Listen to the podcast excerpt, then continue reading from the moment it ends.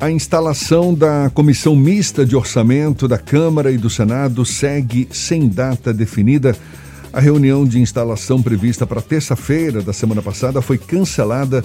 Antes, no dia 29 de setembro, a primeira reunião prevista também já tinha sido adiada. Além de ser responsável por analisar os projetos de lei que definem os gastos do Executivo, a comissão tem a tarefa de avaliar como tais recursos devem ser aplicados e de apontar eventuais irregularidades. Quem deve presidir a comissão é o deputado federal do DEM pela Bahia, Elmar Nascimento, com quem a gente conversa agora aqui no Issa Bahia. Seja bem-vindo. Bom dia, deputado. Bom dia, é um prazer falar com vocês. Prazer todo nosso. Deputado, a comissão não chegou a ser instalada em setembro porque ainda se buscava um acordo sobre a distribuição de vagas entre os deputados, a pedido de líderes partidários da Câmara. Foi adiada mais uma vez na semana passada. O que está impedindo a instalação da Comissão Mista de Orçamento no Congresso Nacional? Não, havia uma interpretação equivocada do, do regimento por conta de quem presidia por ser o mais velho. É uma questão de ordem decidida pelo presidente do Senado que é o presidente do Congresso desde o ano passado, de que quando couber a, a comissão ela se alterna a presidência entre deputados e senadores. E no ano que couber a senador, só quem vota é o Senado. Quando couber a deputado, só quem vota é deputado. Por que isso? Porque ela é composta por é, 12 senadores e 31 deputados. Senão os deputados mandariam sempre nisso. O presidente Davi Alcolombo tomou essa decisão ano passado interpretando o regimento, e aí foi adiado para poder para que pudesse se ajustar a isso.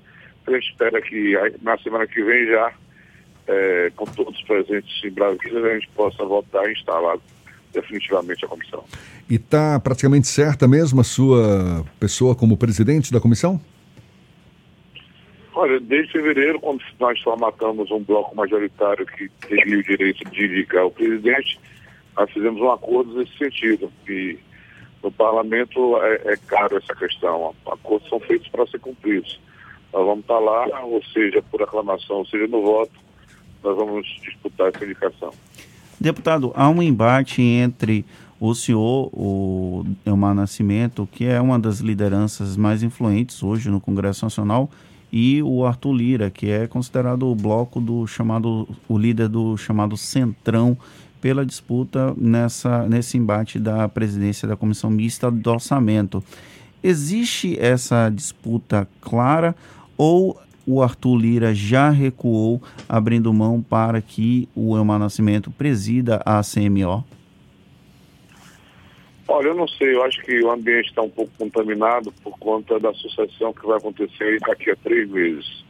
É, eu acho que é um assunto que só deveria ser discutido após é, o segundo turno das eleições municipais, em que todos os parlamentares, especialmente os deputados, estarão presentes na Câmara e que todos aqueles que pretendam é, suceder o presidente Rodrigo Maia terão a oportunidade de, de dialogar com os parceiros e com, os pares e, e formar as, as, alianças mais amplas que puder. Mas é, o Arthur Lira é, é candidato declarado já há algum tempo e talvez isso tenha contaminado. Ele começa a enxergar adversários onde ainda não existe.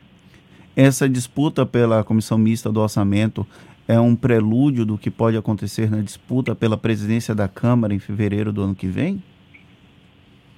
Olha, pode terminar acontecendo, porque ah, hoje na Câmara existem três blocos informais, né? O, o, o bloco de partidos que gravitam em torno da liderança do presidente Rodrigo Maia, o centrão raiz, propriamente dito, que está na base do governo, que é liderado pelo deputado Arthur Lira, e eh, a oposição. Eh, se dois desses três blocos se juntarem, vão, vão conseguir formatar aí eh, o melhor caminho para a sucessão. É claro que por tudo que tem construído ao longo dos seus cinco anos de mandato, o Rodrigo tem uma relação muito próxima com todos os parlamentares, sobretudo da oposição, respeitando a democracia e dando oportunidade a que eles possam é, exercer em sua, em sua plenitude o exercício dos seus, manda os seus mandatos. Então, é, acho que o nosso bloco, nesse sentido, está mais próximo da oposição e tem mais condições de ter, de eleger o próximo presidente da Câmara, que pode ser o próprio Rodrigo Maia, se o Supremo interpretar que é uma questão interna corpus e que ele teria direito a ser reconduzido, assim como o presidente do Senado, ou outro que consiga mostrar que, que, que tem condições de ganhar mais apoios dentro desse bloco e junto à oposição. O senhor está é, deputado já em segundo mandato aí em Brasília e construiu uma rede de relacionamentos que o coloca como um dos principais nomes do Democratas, além do Rodrigo Maia. O senhor tem articulado para eventualmente sucedê-lo, caso não seja possível, a uma nova candidatura do Rodrigo Maia à presidência da Câmara dos Deputados? Olha, eu acho que o, o time, o start disso aí veio próprio para o Rodrigo a partir da votação do segundo, é, é, do segundo turno das eleições municipais. Nós tivemos um ano muito atípico, com a pandemia que atrasou várias votações. É, precisamos dar uma resposta é, ao mercado financeiro, ao mundo, aos investidores, no sentido de votar uma série de projetos que estabeleçam segurança jurídica e tornem atrativo o investimento no Brasil. E eu acho que essa tem que ser a prioridade é, a reforma tributária, que se ela já, se ela já foi, se ela sempre foi necessária, hoje ela é urgente e vai ao encontro disso que nós estamos buscando. Votamos aí o marco legal do saneamento, temos para votar o marco da, da o, o, marco legal da mineração, é, a lei do gás, enfim, umas, a, a, a, lei que muda a, a formatação de concessões de ferrovias, enfim, uma série de projetos poderão atrair recursos importantes para o Brasil, que façam com que a nossa economia destrave no momento em que é, se prenuncia uma recessão muito grande. Eu acho que esse tem que ser o nosso foco principal até a exaustão. No momento certo, é, essa questão vai ser startada pelo Rodrigo da sucessão e aí a gente vê quem é aquele que tem as melhores condições de poder dar continuidade ao mesmo estilo de presidência que o Rodrigo fez ao longo dos cinco anos, que estabeleceu a Câmara dos Deputados com um protagonismo muito grande no sentido de votar pauta, as pautas econômicas importantes para o país e na defesa intransigente da democracia. Deputado Elmar, voltando a falar sobre a comissão mista de orçamento, depois dela ser instalada, o, o, colegiado deve analisar o projeto da LDO, não é? a Lei de Diretrizes Orçamentárias, que estabelece os parâmetros do orçamento para o ano que vem. Já foi inclusive enviado pelo governo agora, é, foi enviado em abril, não é? E também a LOA, o projeto de lei orçamentária anual de 2021, que foi enviado em agosto. E um dos pontos é o salário mínimo. Na proposta encaminhada pelo governo, ele passaria dos atuais 1.045 para 1.067, um reajuste de pouco mais de 2%, que não deve significar aumento real, apenas a reposição da inflação. Qual o seu posicionamento em relação ao salário mínimo? Olha, geralmente a proposta de reajuste do salário mínimo encaminhada pelos governos sucessivamente em anos reiterados tem sido aprovada pela Câmara dos Deputados, sobretudo num momento como esse, de, de, de perspectiva de uma recessão grande, que nós vamos trabalhar pelo primeiro ano com, vota, com, com orçamento impositivo, era para ter sido iniciado já em 2020, mas aí nós tivemos que votar é, aquele orçamento de guerra que permitiu o governo furar o teto de gastos e para o ano que vem nós teremos a realidade de um orçamento impositivo, repetindo o orçamento do ano anterior, sem saber como se dará é, a, a, questão da receita. É, quando nós vamos ter uma ideia mais concreta, lá para o mês de março, quando for fazer a, a reavaliação das metas. E aí deveremos ter, esse é o maior problema que a equipe econômica faz, o maior contingenciamento da história e se dá de forma linear. Por isso nós temos muito trabalho no sentido de procurar projetar um orçamento que seja o mais perto possível da realidade, para quando vier esse é, contingenciamento fruto, do, fruto de uma frustração de receita, a gente não comprometer o funcionamento de alguns serviços e ações de determinados ministérios. É claro que é, no ano que vem nós vamos ter que votar ao longo do ano do exercício financeiro inteiro uma série de PLNs para corrigir eventuais falhas no, no, orçamento. Mas o quanto mais próximo da realidade a gente conseguir chegar, é, é melhor para poder dar segurança ao governo de, de, instrumentalizar ele com os melhores mecanismos possíveis de poder é, fazer recursos. É, recursos. Tem uma série de programas aí, vocês têm ouvido falar bastante no Renda Mínima, Renda Brasil, não sei qual é o nome que eles vão dar, há um programa mais amplo do que o Bolsa Família, e que a grande dificuldade de colocar ele dentro do orçamento é a proposta de teto de gastos, que é a última âncora fiscal que o governo tem. Não dá para a gente brincar com isso, porque se quebrar essa âncora fiscal, nós poderemos estar mergulhando o país numa recessão e fazer qualquer tipo de investimento novo. Ou criar qualquer tipo de programa, nós vamos ter ao invés de elevar o teto, baixar o piso, ou seja, é, vamos ter que cortar algum tipo de despesa já existente e a gente sabe que tem muito pouca gordura para isso, para poder criar espaço fiscal para a construção de um programa de redistribuição de renda que é muito importante para a gente tirar de, de, de, de, estado de extrema pobreza muitos brasileiros que estão aí desempregados e precisando desse auxílio. Deputado, durante a crise da pandemia do novo coronavírus, o Congresso Nacional acabou ocupando uma posição de protagonismo, principalmente em relação ao Executivo, que bateu cabeças em diversos momentos. Um momento mais crítico foi num passado bem recente, em que o ministro da Economia Paulo Guedes e o presidente da Câmara Rodrigo Maia trocaram rusgas públicas e na semana passada houve um, um um cachimbo da paz assinado, uma bandeira branca levantada. Esse ponto já foi superado da relação tensa entre o ministro Paulo Guedes e o Congresso Nacional ou ainda existem arestas que estão em processo de aparamento? Não, absolutamente não existe mais nenhum tipo de aresta, até porque todos os dois são patriotas, têm a exata noção da dimensão dos cargos que ocupam. O Rodrigo é o presidente da Câmara mais importante desde Ulisses Guimarães, desde a redemocratização do país, sobretudo pelo enfoque que ele dá a esses temas econômicos. E o ministro Paulo Guedes é um ministro que nunca teve outro na história desse país para ter tanto poder com relação à economia. Nós, é, o ministério que ele comanda hoje é um mega ministério, fruto aí da fusão do Ministério da Fazenda com o Ministério do Planejamento e Ministério de Indústria e Comércio, além de poder para indicação do, do BNDES, do Banco Central, ou seja, ele vira um verdadeiro pisar da economia é, e tanto um quanto o outro tem obrigação, em nome dos superiores interesses do país, de dialogar.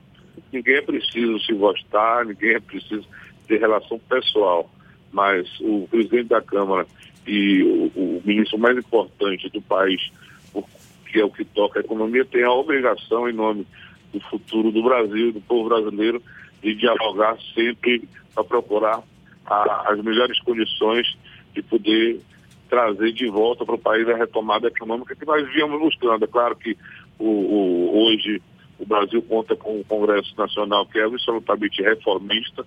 É sempre difícil, por exemplo, votar uma reforma de Previdência e a Câmara dos Deputados e o Senado Federal foram protagonistas na votação de uma reforma de Previdência que estabeleceu um, um, um futuro promissor para o país do, do, ponto de vista das contas públicas e tem toda a responsabilidade de votar uma série de projetos que me referi aqui há, há pouco. Nós estaremos sempre à disposição para colaborar com o país. O que nos, o que nos afasta do governo são aqueles temas de costume, que às vezes não, nós não comungamos com as mesmas, as mesmas, os mesmos pensamentos do presidente da República. Mas com relação ao tema econômico, nós sempre eh, temos uma mesma visão, até porque o nosso partido, quando fez oposição ao governo do PT durante todo o tempo, defendeu essas teses macroeconômicas que estão sendo implantadas aí pelo ministro Paulo Guedes. É claro que ele não é professor de Deus para tudo que vier de lá, é absolutamente correto e é exatamente para isso que o Congresso funciona, para poder aperfeiçoar as propostas que são encaminhadas, é, ou seja, inicialmente através da Câmara dos Deputados ou do Senado Federal. Mas essa é exatamente a nossa função, discutir, debater e aperfeiçoar as propostas para dali sair o que for melhor para a economia e, e para as leis do país. Deputado, existe também uma discussão em torno da aprovação de emendas constitucionais que, que permitiriam acionar gatilhos para conter o crescimento do gasto obrigatório quando as metas fiscais não forem atendidas. Esses gatilhos o senhor avalia como solução para a ampliação dos benefícios sociais? É uma boa discussão que nós vamos ter que enfrentar.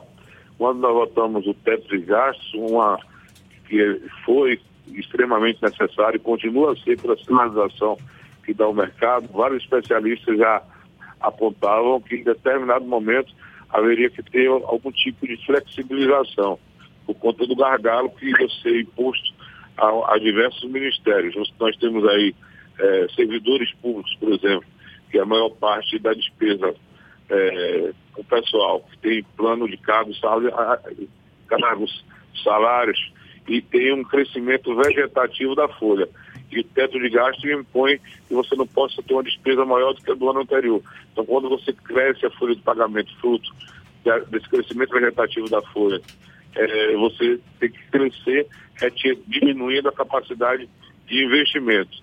Isso está levando é, algumas atividades FII de diversos ministérios ao gargalo. Nós vamos ter que encontrar uma fórmula, tem alguém sugerindo essa questão do gatilho, mas encontrar uma fórmula que possa flex, flexibilizar sem mandar um recado errado para o, para o mercado financeiro, para os investidores, e nós estamos abrindo mão dessa âncora, desse compromisso com a responsabilidade fiscal. Deputado, durante muito tempo o senhor foi um, da, uma, um dos parlamentares que defendeu ou que pelo menos propôs a discussão sobre a regularização dos jogos de azar, dos cassinos aqui no Brasil. E esse projeto, até o Ângelo Coronel, senador aqui pela Bahia, voltou a tratar do tema. E é um momento em que o Brasil precisa de algum tipo de arrecadação extra. É possível que esse tema volte a ser debatido no Congresso Nacional para que seja uma nova fonte de renda para o país? Olha, eu acho que a gente precisa deixar de hipocrisia com relação ao tema. O Brasil é a única, é a única democracia do mundo em que não é permitido é, a regularização do jogo. E aí eu não estou falando da gente autorizar uma coisa que não existe, apenas legalizar porque a gente sabe, sabe que existe. Ou será que não existe jogo online? Se você pegar o celular, qualquer criança pegar o celular próprio do pai tiver acesso a senha de um cartão de crédito, joga no site do estrangeiro sem qualquer tipo de controle pelo Brasil, sem qualquer tipo de arrecadação. Ou também, eu vou falar aqui em outra modalidade, a gente vai fazer de conta que o jogo do bicho, por exemplo, não existe. Que não existem máquinas caça-níqueis espalhadas aí.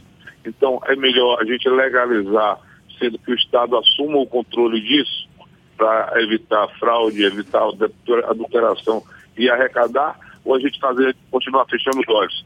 Só, por exemplo, no jogo do bicho, há uma estimativa de que tem no Brasil 600 mil pessoas no mercado informal, ou seja, são 600 mil pessoas consideradas é, apontadores do bicho, que não tem carteira assinada e não tem direito previdenciário, porque isso é considerado uma contravenção. Isso é bom para o país? E a estimativa com relação a todos os jogos é que isso leve a uma a uma arrecadação estimada em algo em torno de 80 bilhões, ou seja, quase é, tudo que o, o, país precisa para recuperar a questão do déficit que estava projetado para esse ano. Aí, claro, eu estou excetuando a questão da pandemia que nos levou a um déficit de 700 bilhões. Deputado Elmar Nascimento, deputado federal do DEM pela Bahia, muito obrigado pela sua participação aqui conosco no Issa Bahia. Um bom dia para o senhor e seja sempre muito bem-vindo. Eu que agradeço a participação e sempre à disposição de vocês.